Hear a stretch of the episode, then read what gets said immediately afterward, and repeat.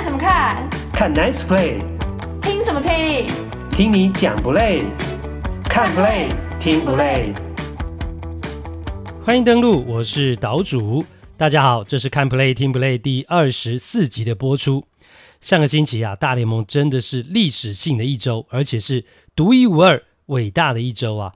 你什么时候可以在四天之内看到有两个球员分别击出生涯第七百轰、单季第六十轰，以及一个超过三十轰的球员投出单季两百 K 呢？我相信啊，这样的比赛跟创纪录啊，绝对是让大家看得既兴奋又感动又过瘾啊！Albert Pujols 生涯七百轰，Aaron Judge 今年球季的第六十发全垒打，二刀流大谷翔平也达到了单季两百次的夺三振。光是这三个人上星期就占据了绝大多数的版面跟镁光灯，因为呢都是数十年或是超过了半个世纪才出现，或者是史上从来没有看过的记录。那以我个人而言，很高兴啊，这三场比赛我都随着现场直播见证到了历史。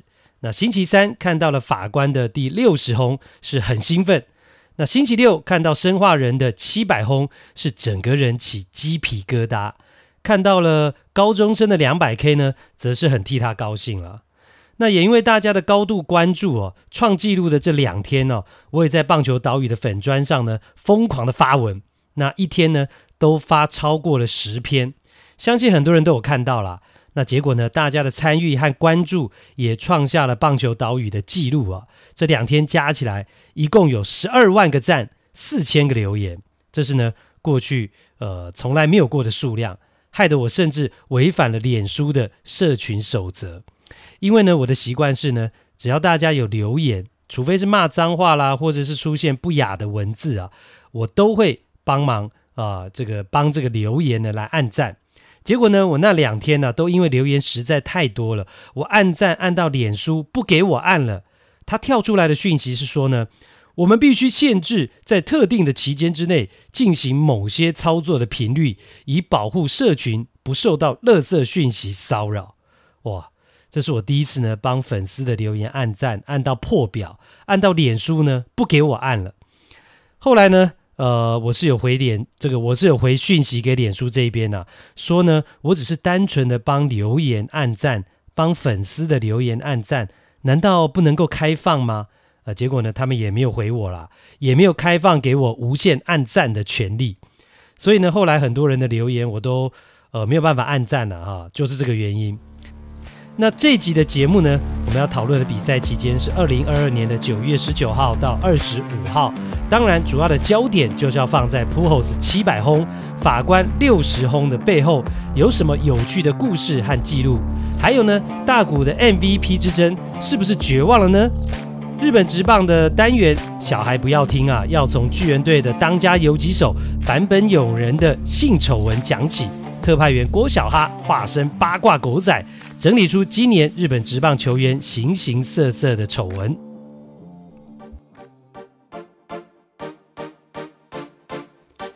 第一趴，Pujols 七百轰这一发令人全身起鸡皮疙瘩。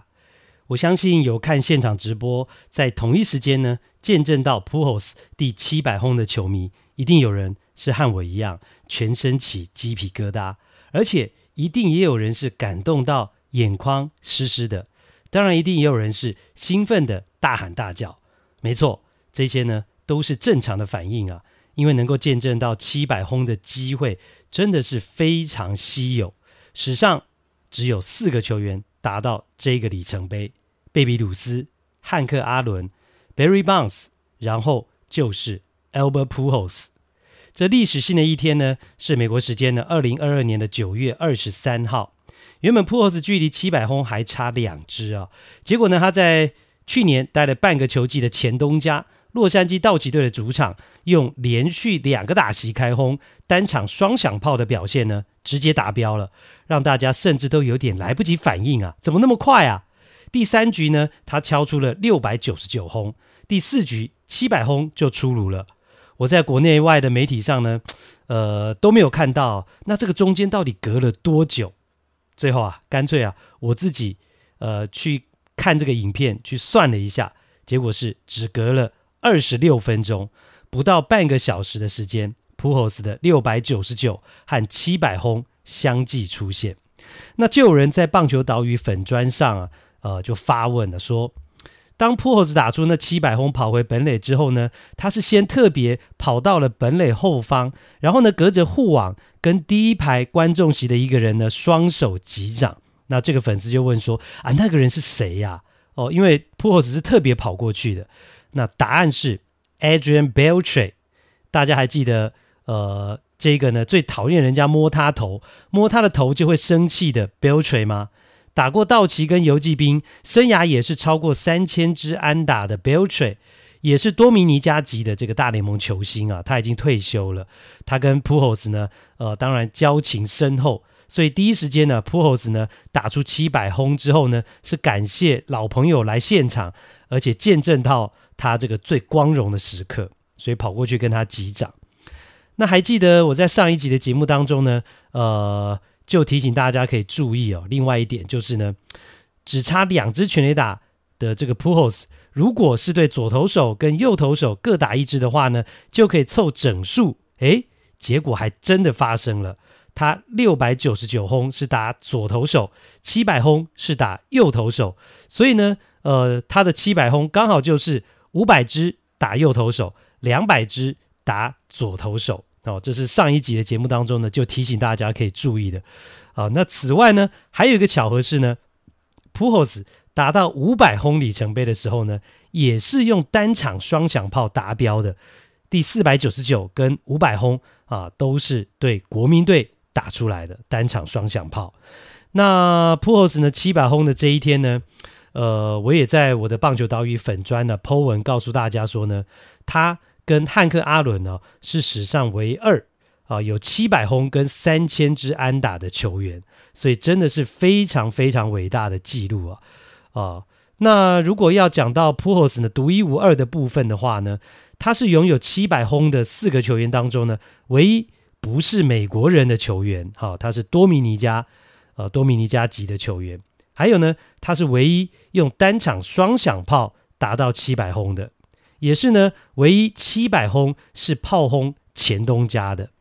那另外呢，就是呃，他是唯一呢一个达到七百轰的时候呢，诶，比自己的总教练还老的球员。好、哦，那 Pujols 呢是四十二岁，红雀队的总教练呢，Oliver Mamo 呢只有三十六岁。还有一个有趣的记录是呢，Pujols 生涯呢花在全垒打跑垒的时间，你知道有多长吗？是整整超过了五个小时哦，精英选手都可以跑两趟马拉松了。因为呢，根据 Statcast 的计算呢，Pujols 呢平均一支全垒打的跑垒时间呢是二十六秒，那乘以七百的话呢，真的就是超过了五个小时。而且呢，这还不算他季后赛的全垒打哦。那七百轰是只有例行赛。如果把季后赛的十九支全垒打也算进去的话呢，Pujols 生涯花在全垒打跑垒的时间呢，还要比五个小时呢要更长一些。那至于呢，Pujols 在道奇球场，呃，这两支全垒打的球呢，最后是去了哪里了呢？尤其是七百轰啊，一定是价值连城嘛，谁接到谁就发了嘛。结果呢，呃，这第六百九十九轰。是被一个三十七岁的洛杉矶球迷给接到，那他是很大方的还给了 Pujols，然后呢，得到了跟 Pujols 见面的机会了，那也得到了 Pujols 的签名球等等的东西。但是，哦，最关键的这个接到七百轰的球迷呢，他在现场的工作人员把那颗球认证之后呢，他是没有选择归还，而是他要自己带走。他是在高达十名警卫的护送之下呢，在接到那个球之后呢，就立刻呢，呃，认证之后走出了球场，那坐上了事先就安排好的一辆休旅车离开。因为呢，以那一颗球的价值啊，他等于是拿到了可能是上百万台币的钱在身上，哦，可能甚至是数百万。那当然要注意安全呐，啊。所以你说这个球迷是不是真的发了啊，一夜致富啊？接到了 Pujols 的七百轰啊，哇，就好像是中了彩券一样。那不过对于这个七百轰的球呢，没有能够拿回来，普霍斯他不觉得失望，而且是甚至是一点都不介意啊。其实呢，他在打出了超越 Ara 的这个这个六百九十七轰的时候呢，就已经是这样了。原本那个球呢是被一对海盗队的夫妻球迷给接到，那要把球呢还给他啊。原本这个夫妻球迷是要把球还给普霍斯，但是呢，呃，我们的普炮是说不用了，就让他们留着吧。而且甚至他还加送他们签名球。所以呢，这个七百轰的球也是一样，没有拿回来。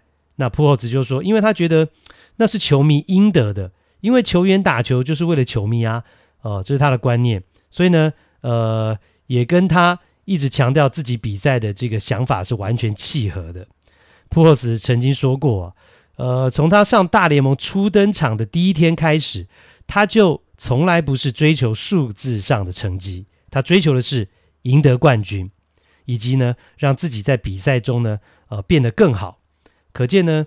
呃，普霍斯真的不是嘴巴说说博虚名而已啊，而是真心的这样认为跟实践。所以呢，虽然他的七百轰赢得了所有人的崇拜，但是对他而言，似乎就是一个数字，并不是他真正要追求的。所以那颗球球迷没有还给他，他是一点都不介意。那讲到普霍斯哦，他的整个生涯呢，也在这边呢，跟球迷来做呃。简单的介绍，他是一九九九年的选秀呢，第十三轮被红雀队给选到。那他是在二零零一年上到了大联盟。那虽然呢，那一年他才第一年呢，二十一岁，但就立刻展现了可怕的打击威力。不但有长打能力，而且有高打击率，还有打点能力。哇，真的是呃，可以说非常全面的一个打击的一个呃好手。那那一年二十一岁的普霍斯，他是以三成二九的打击率，三十七发全垒打，一百三十分的打点，这样的成绩拿下了新人王。更可怕的是，接下来他生涯的前十个球季都维持这种高档的表现。普霍斯生涯的前十个球季都是三成以上打击率，三十支以上的全垒打，跟三位数的打点。普霍斯生涯呢？他是从来没有超过单季五十支全垒打，最多的是二零零六年的四十九轰，所以他能够进入史上只有四个人的七百轰俱乐部啊。除了很年轻就上到大联盟之外呢，靠的就是很少受伤，然后呢保持健康，打得长久。所以虽然没有单季五十轰以上过，但是普霍斯呢，生涯有七个球季超过了四十轰，有十四个球季是超过了三十轰。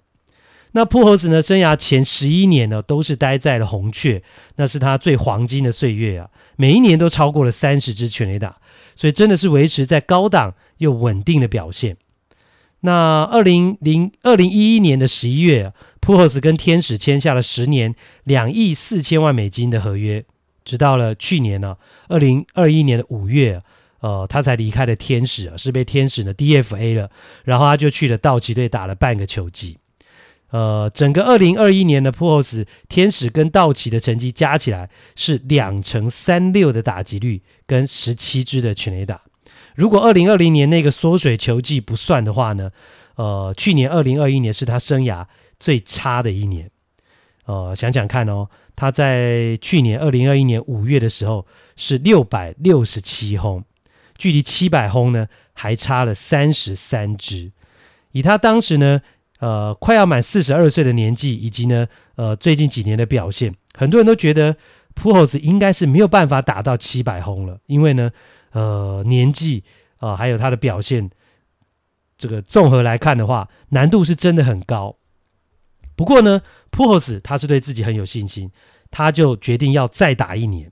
所以，二零二二年的球季之前呢，他还回到了多米尼加参加了冬季联盟。为的就是保持他的状况。那另外呢，二零二二年呢，呃，大联盟在制度上，呃，制度上呢做了历史性的变革，也就是国家联盟也开始要采用投手指定打击，对普霍斯来讲也很重要，或者是说一大利多了。所以呢，他也有更多机会。那最后就是选择回到他最初的起点了，老东家红雀签了一年呢，呃，两两百五十万美金的合约。那并且呢。呃，其实他就在二零二二年今年的春训的时候就宣布了，今年打完就要退休了。二零二二就是他生涯的最后一个球季，他是在春训的时候就已经宣布了。那最后呢，要来讲到的是呢，Pujols 可以说是大联盟史上啊最伟大的打者之一啊，不仅有七百轰，还有超过两千两百分，史上排名第三的打点数。那他也拿过了三座的呃 MVP。两座的金手套，还有两枚的世界大赛冠军戒指啊，是二零零六跟二零一一年帮助红雀呢拿下了世界大赛的冠军。所以普侯斯整个生涯可以说是一代全垒打王啊，伟大而传奇，记录辉煌，名利双收。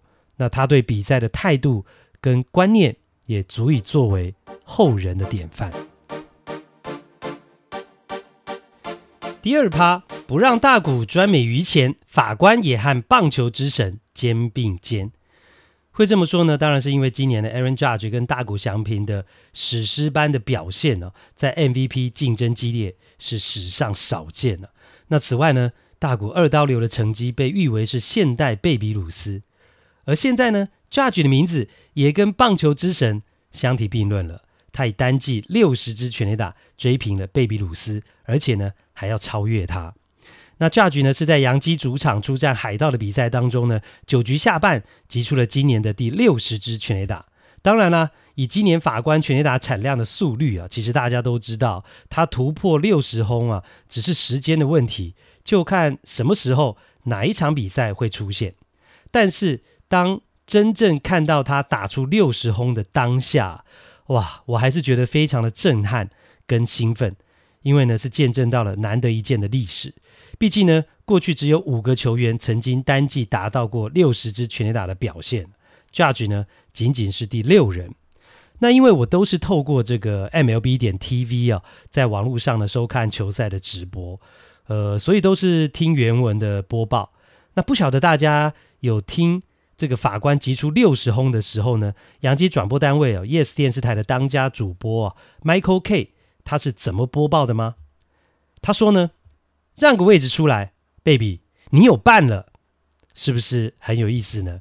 然后呢，Michael 可以接着说，法官追平贝比鲁斯六十轰的记录。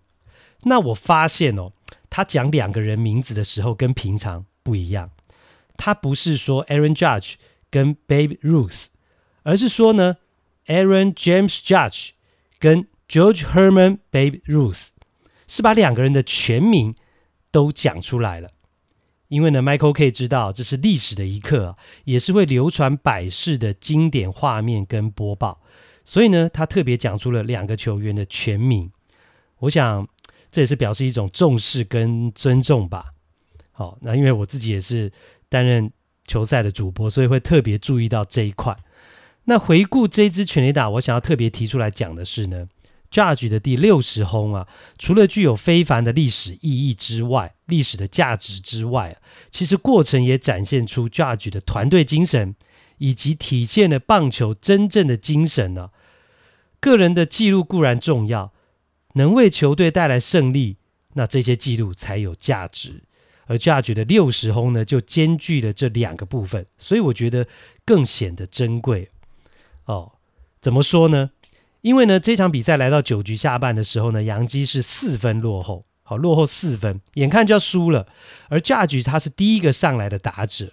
那当时呢，海盗的终结者 Will Crow 面对他的第一球投过来是正中直球。那看到那一球呢，Judge 没有打，我心里就在想，诶，啊，他怎么没有挥棒啊？他怎么没打这么甜的球？诶，后来才知道，其实他是为了球队，而不是为了自己的全垒打记录。因为呢，他是第一个上来的，那垒包上是空空的，所以这个时候落后四分，即使他再会打全垒打也没有用啊。所以呢，他的目标是上垒，就放掉了那第一颗的正中好球。那后来呢，海盗的终结者是投出了第二个好球的时候呢，他才出棒，那一颗是一个九十五迈的 sinker 深卡球，结果就被 Judge 轰成了全垒打第六十轰。那敲出了这一发哦，这种记录性的全垒打之后呢，回到休息区呢，Judge 就得到了啊、满场的洋基球迷的 Curtain Call。那我们就看到了，如果你有看当时的这个画面的话，其实他感觉呢是动作不大，甚至有点不好意思的走出来呢，简单的向现场球迷做个答谢的回应之后呢，就走回板凳区了。为什么要这样呢？满场的球迷呼喊他的名字啊，是一个这么荣耀的时刻。那赛后呢，Judge 受访的时候，他是表示说，其实他根本不想这样做，就出来做这个呃回礼，因为呢。当时球队还在落后，那他敲的只是一发阳春炮哦，所以即使那个全垒打出现，球队还是落后三分啊，哦，所以他就觉得说他没有资格或者不需要呃来接受这个 curtain call，然后做出来做这个回礼。但是呢，因为球迷啊，现场的球迷一直喊，所以他最后是为了球迷，他才走出来做这个答谢的动作。他说呢，因为那是。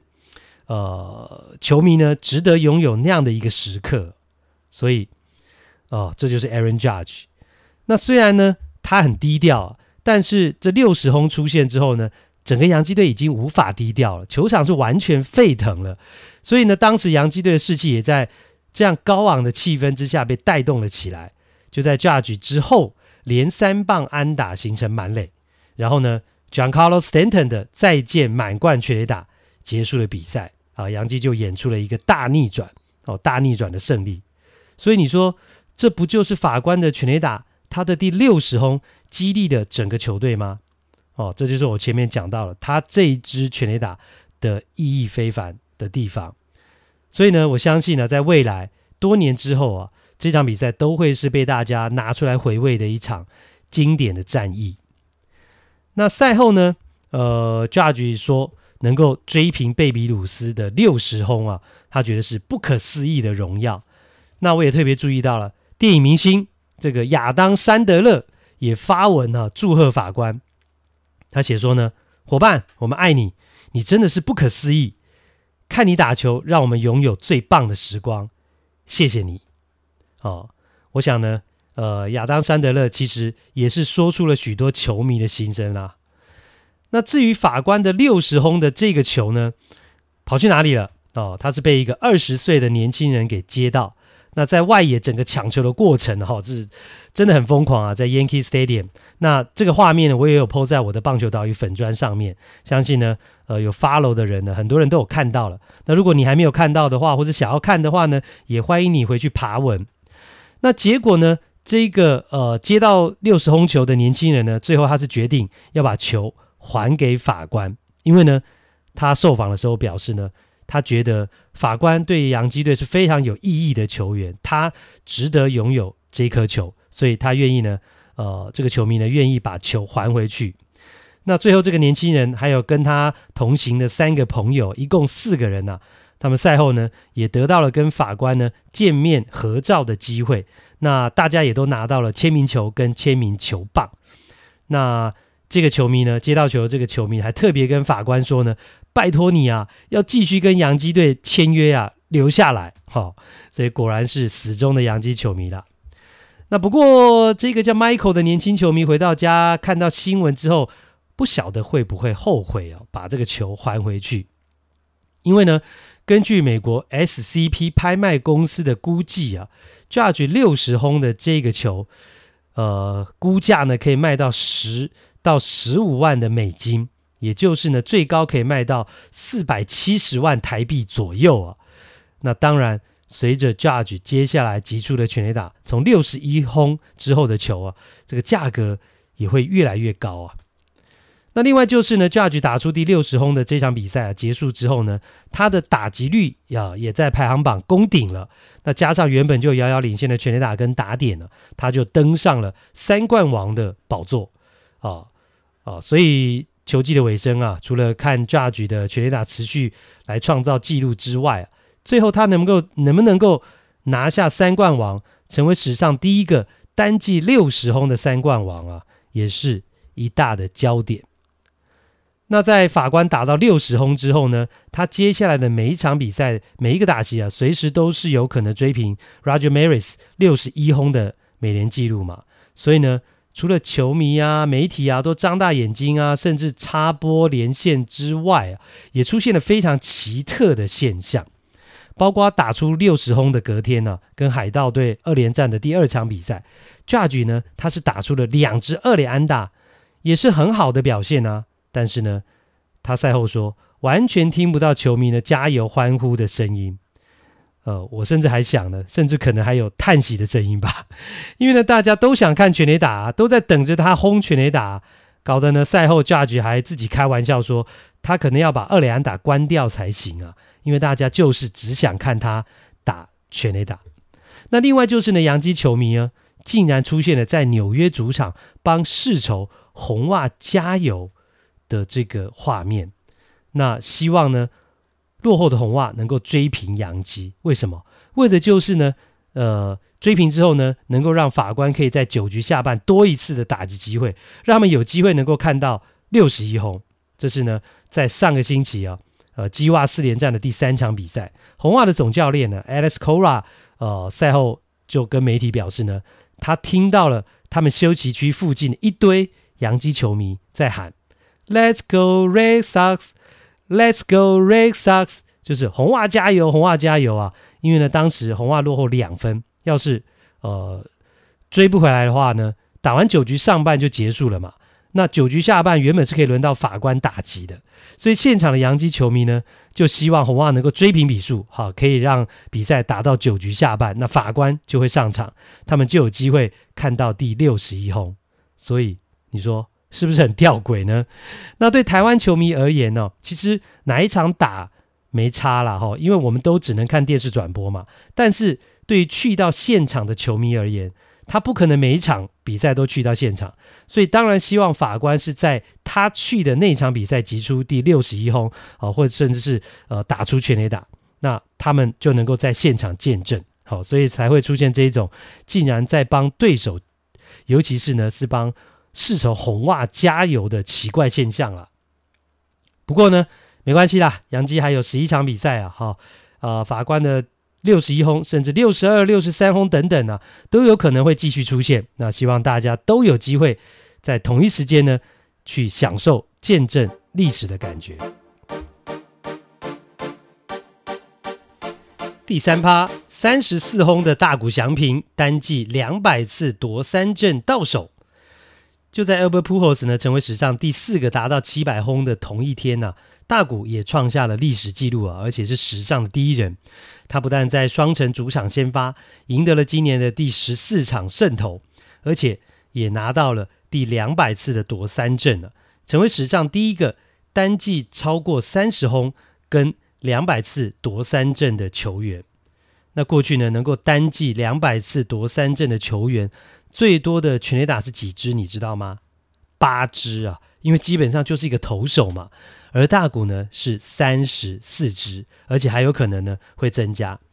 那虽然呢，因为法官达到了六十轰的里程碑啊，让大谷呃 MVP 的呼声啊，现在是明显的居于下风啊。但是呢，这段时间呢、大谷还是继续呃努力的创造他优异的成绩。那他的全垒打跟 OPS 呢，都是美联的第四名，打点是第六名，长打的产量呢，长打的支数啊是第三名。另外在投球方面呢，他的十四胜是并列第四名，二点四七的自责分率是第五名，两百零三次的三振是第三名，每九局的三振率是十一点九四啊，是第一名。所以呢，呃，不论在打击或者是投球上，很多。呃，数据的项目，它都是名列前茅，所以我相信以大谷的成绩，绝对是有 MVP 的水准，甚至呢，赛扬奖他也会获得一些选票。所以呢，大谷他自己也讲，他觉得呢，今年他的成绩表现比去年更好。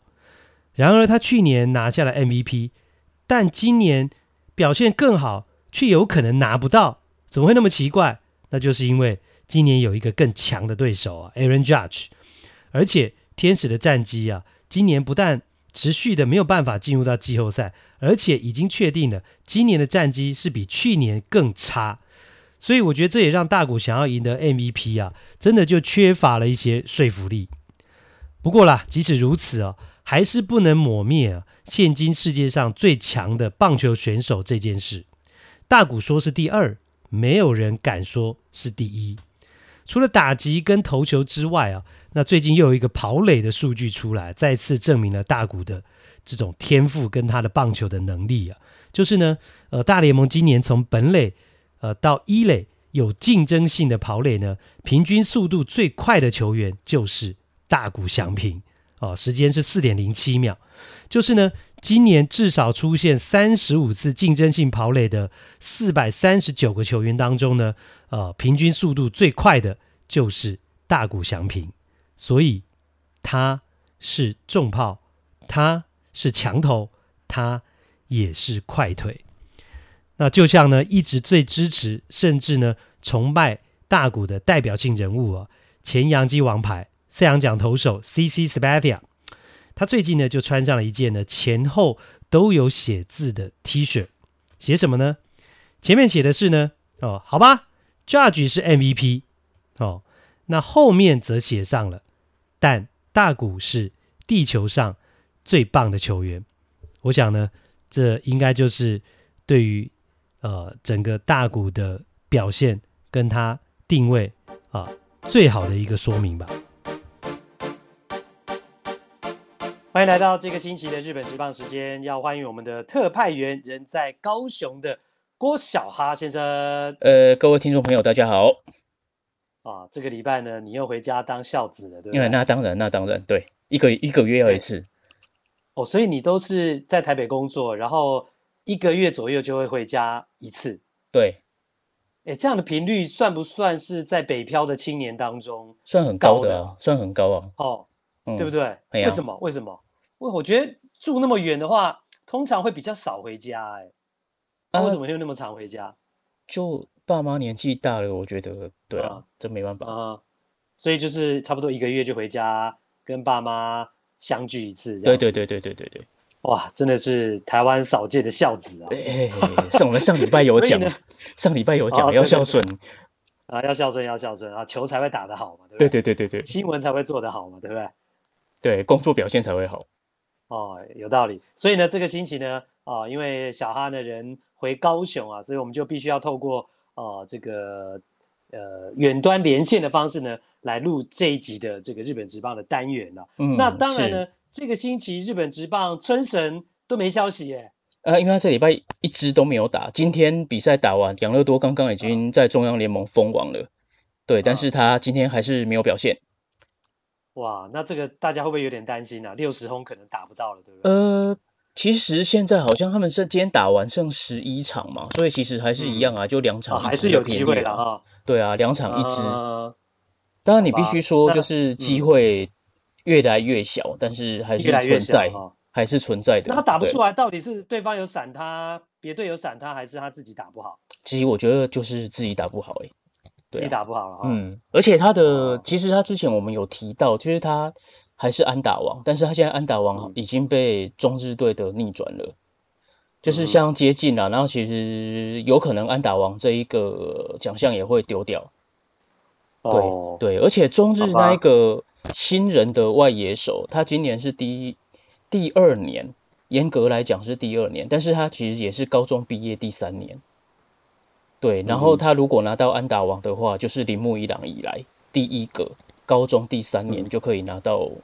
安打王的球季，安打王的，嗯哼，对，所以很不容易。不过重点是春神等于是呃上个礼拜就陷入了低潮，对不对？对对对，所以好吧，嗯、希望他赶快恢复啊，因为大家都蛮希望看到他呃全垒打有所表现，因为在美国另外一边 Judge 已经是来到了六十轰了哈以上了哈，嗯，所以春神也要赶快加加油。所以呢，这个礼拜我们当然就没有要特别来多讨论呃村上宗隆的话题，而是要。讨论到呢，哎，比较有点八卦的啊，独卖巨人队的呃当家明星游击手啊，这个版本呢，怎么会发生这样的事情嘞？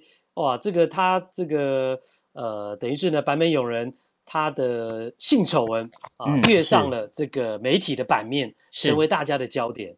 其实今年不止他啊，今年其实从年初开始就不断有。很多各式各样的职棒的选手出事，对，那有的是在网络上约炮被发现啊，然后有的是就是跟妈妈桑在一起啊，对啊，嗯，对，然后版本、哦、版本是两次，版本今年被爆了两次，一次是在六月，次。对，一次在六月，uh. 然后一次是这个月，对，啊、uh 那大概的状况，嗯，这个始乱终弃，要不要跟大家讲一下？呃，其实版本两次哦，我们先讲第一次，第一次其实是在二零一八年的春训，那时候是在冈崎，诶，宫崎，那巨人的春训其实就在宫崎市。那版本其实他就反正大家就像大家知道的，他就是个很爱逛夜店的人，对。哦、然后听说叫夜王是不是？是啊，会去上酒家，夜店之王。就 像对，就是其实，在 PTT 上，如果台湾的球迷有在上 PTT 的话，其实大家应该也会知道，嗯、就是大家都叫他夜王嘛。那事实上，他的确也跟他的绰号一模一样啊。对，就是晚上是个非常活跃的，不只是在球场上活跃。在 私生活上也是很活跃的一个人，对，嗯，对，夜生活相当丰富的一个人。那他在宫崎那边，他闹出来的丑闻是他在春训之以后带着球队的队友去上酒家，然后跟酒家女，他就想带酒家女回饭店，结果酒家女不要，然后他就咬了那个酒家女，对，结果害那个酒家女有 PDSD，就是创伤症创伤症候群，嗯。对，然后结果那件事情呢，原本坂本勇人在那一年，二零一八年就已经付了五百五十万日币的封口费，要把这件事情盖掉。可是呢，最近好像是因为那个酒家女跟妈妈桑之间有一点不不愉快，结果这件事情又被爆出来。那这件当然是版本这件事情，版本有可有就感觉有点像被流弹扫到了。嗯，对，但是九月这件事情就是他十万中气，这个就。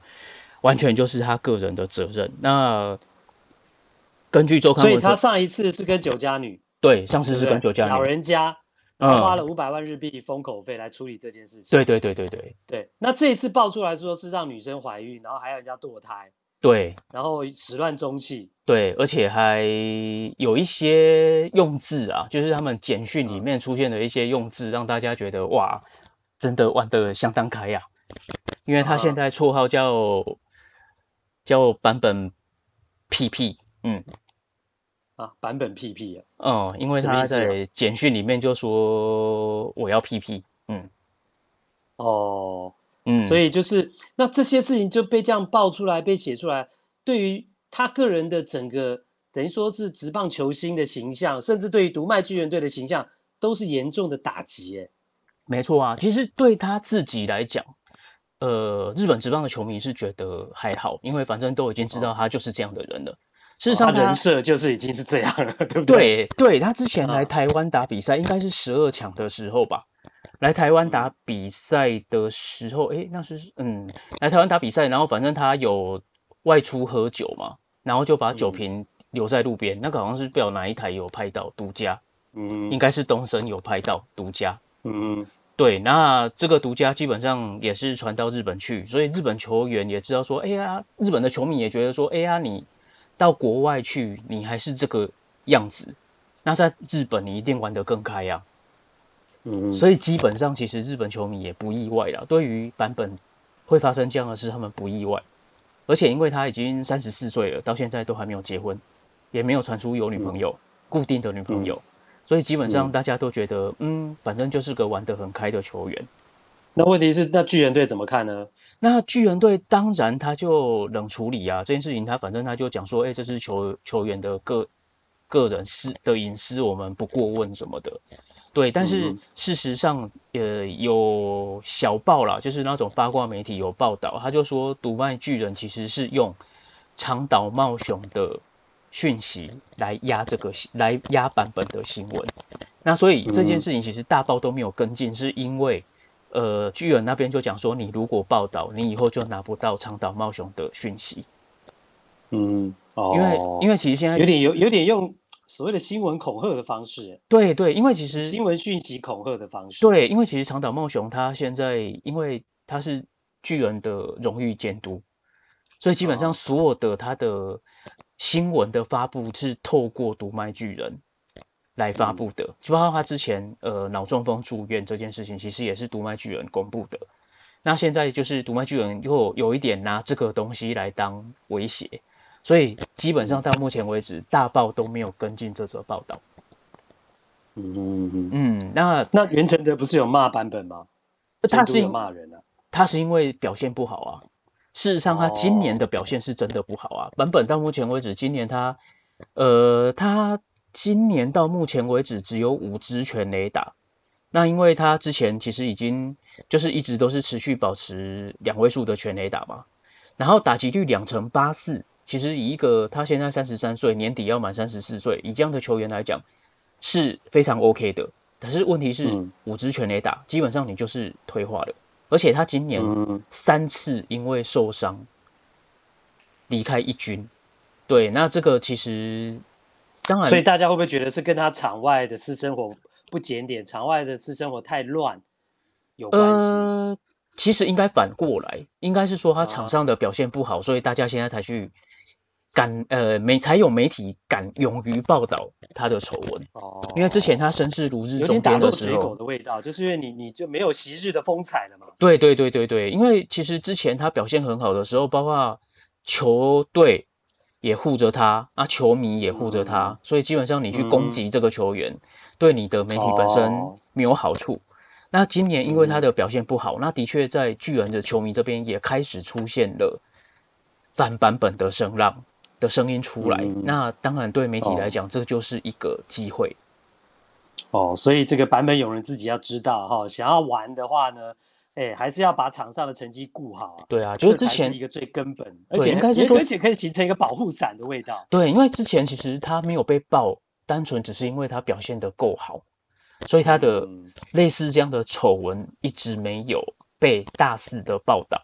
但是你看他今年就被爆两次嘛，然后今年又刚好成绩不好，所以你就可以很明显的感觉出来，其实就是呃媒体开始在打，对啊，就像你讲的，就是打落水狗。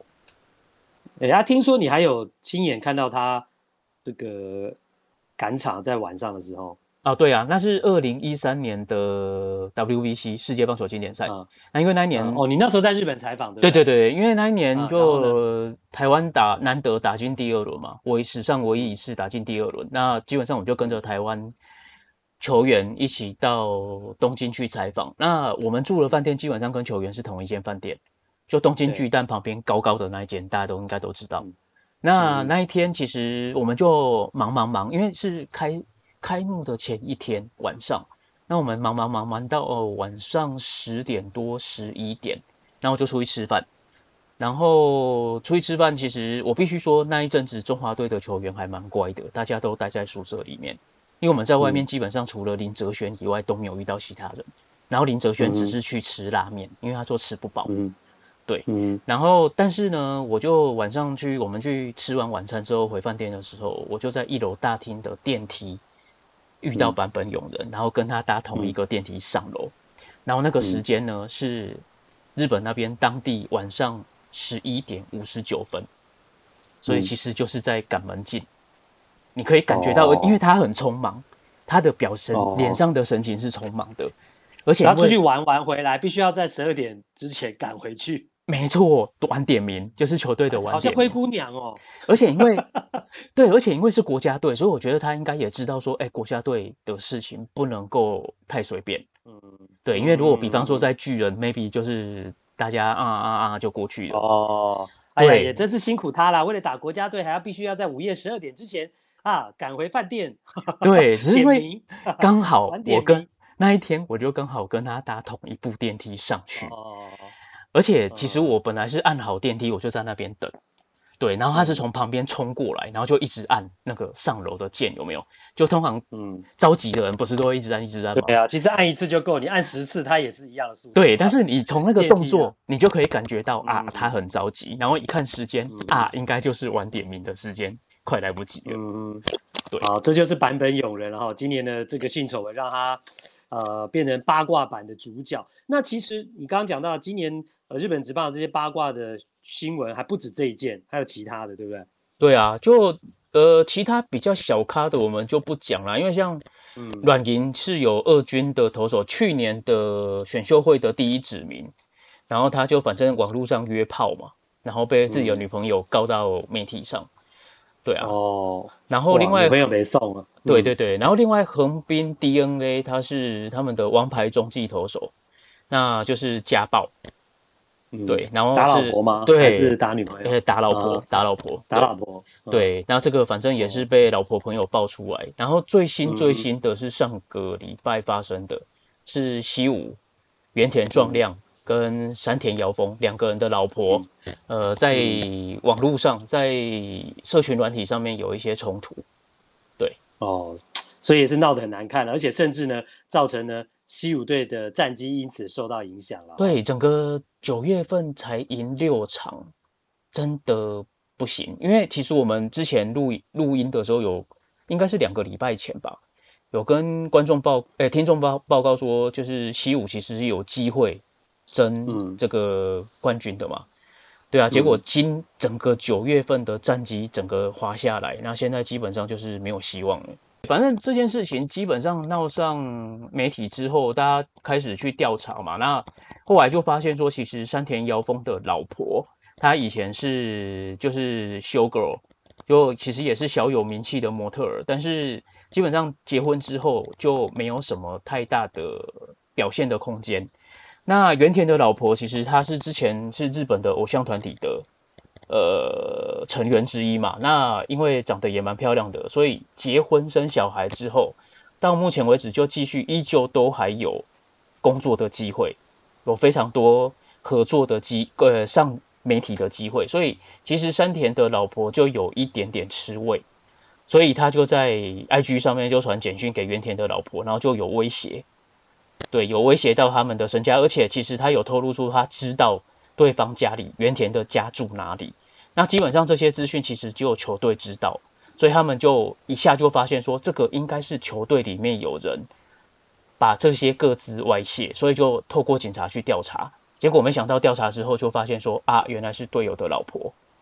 对，然后这件事情基本上因为是都是同队的，都是发生在同队的状况，所以基基本上。呃，警方介入调查，那就必须要跟其他球员说明说，诶，那今天是什么状况？为什么警方要来调查？那这件事情才让整队都知道。那在这样的状况之下，山田遥峰基本上他因为自己的老婆发生这样的事情，他等于有一点连带的责任，所以他就被下放二军，毫无理由在八月底被下放二军。所以那时候其实球迷就在猜说，到底发生什么事？然后后来就知道说啊，原来是因为。这一起八卦，哇，这个很瞎哎、欸，这竟然是两个球员的太太争风吃醋，然后有一边嫉妒别人，对，然后就在网络上重伤别人，对对，而且因为然后搞到自己老公被下放二军，是因为没错，原来是老婆，而且以下的行为，对，而且因为其实有传说，就是山田的老婆，就是去威胁人家的那个那个女生，嗯、她其实之前她就一直想要嫁给。职棒选手，因为他就想要当有钱人的老婆。结果山田遥峰到目前为止，其实他的，因为他就是一个很重要的替补，但是他就是替补而已，就是工具人。对，那不可能有比较大的合约啦。对对，所以他的薪水其实基本上就有原田的五分之一左右。哦，那等于说，那看到我老公原田壮亮的太太。对我老田老公有钱，然后他又有工作，就没错，机会这么多，没错，所以他嫉妒，心里就很不是滋味，就对。对，所以他很嫉妒，然后他就传简讯去骂骂威胁原田的老婆，然后有对，然后当然这件事情闹闹上警局，然后又弄到全队都知道，那当然就是乌烟瘴气。哇，那我看这个三田遥峰大概可能快离婚了吧？呃，现在是在讲说有可能球季结束之后会交易掉了，因为毕竟哦，你说啊，我是在讲离婚，然后你是先讲说他可能会被西武交易掉，就对。对，其实被交易的可能性是比较大的。嗯嗯嗯，哇！但是我就是说，你看，如果你是山田遥峰，你结果你老婆在后面这样子恶搞，然后这个这个这个太太好像行为跟操性这个操守上行为上也是很不 OK 哎、欸，那他。嗯他难道不会生气吗？对不对？一定应该会生气啊！只是这个要不要离婚，当然就是他们自己人家家务事。对，只是说在等着看吧。只是在职场上，基本上如果说不管我们不是不是在职棒的球队里面啊，就是在我们一般的职场发生这种事情，基本上两个人应该都会觉得在那个职场会待不下去。对啊，真的的确是啊。所以现在日本这个嗯，其实也有另外一种说法啦，是说原田有可能跟坂本勇人直接交易。哦，两个游击手交易就对了。对，而且因为刚好两个人都出状况嘛，那就双方各自换一个环境。哦可是原田是无辜的啊，他老他老婆也是是第一个是他老婆的事，第二个、嗯、他老婆也是被人家恐吓啊，他老婆也没有主动去招惹别人啊。对啊，没错啊，问题是他是队长，他是很无妄之灾吗？他是是无妄之灾没错啊，可是他是队长，然后七五在最后这一个月整个战绩掉下来，跟这件事情不无关系。哦，对，所以其实他、嗯、当然这是看他个人啊，但是其实他在这个球队留下来。有可能会觉得说，哎，留在这个球队不是那么的舒服。但问题是你换版版本有人来会比较好吗？哎，对，那七五迷你觉得会比较好吗？球队球队要不要换是一回事啊，那球迷大家就会觉得说，哎，是不是有可能发生这样的状况？对，尤其是西，尤其是巨人的，尤其是巨人的球迷，对。哦，因为毕竟就是希望赶快把版本有人弄走嘛。对对对对对，而且因为原田的防守，他们也看得非常的赏心悦目嘛，他们觉得很喜欢，对他们，所以他们当然就期待说，哎、哦，原田可以。那那我觉得那纯粹是巨人球迷自己一厢情愿啊，这样的味道比较多吧？应该是啦，对。因为除我觉得如果要达成这个交易的话，除非巨人那边就。愿意再多给个几亿吧，嗯，嗯再加码了哈，对，再用其他的加上去换了，嗯，是，嗯，好啦，这个的确哦，这些八卦聊起来还不得了了，哦，让人家哦真的也让让大家听一听，也知道说哦，原来日本职棒的球员，哎，有有些人也是这么乱，甚至连他们的老婆 也会帮他们惹麻烦，是，哇，真的是很伤脑筋啊。好啦，那这个礼拜的日本职棒时间呢，感谢郭小哈带来这一些八卦的讯息。嗯，谢谢各位听众。好，那这个礼拜的看不累听不累就进行到这边啦，感谢大家的收听，我们下回见。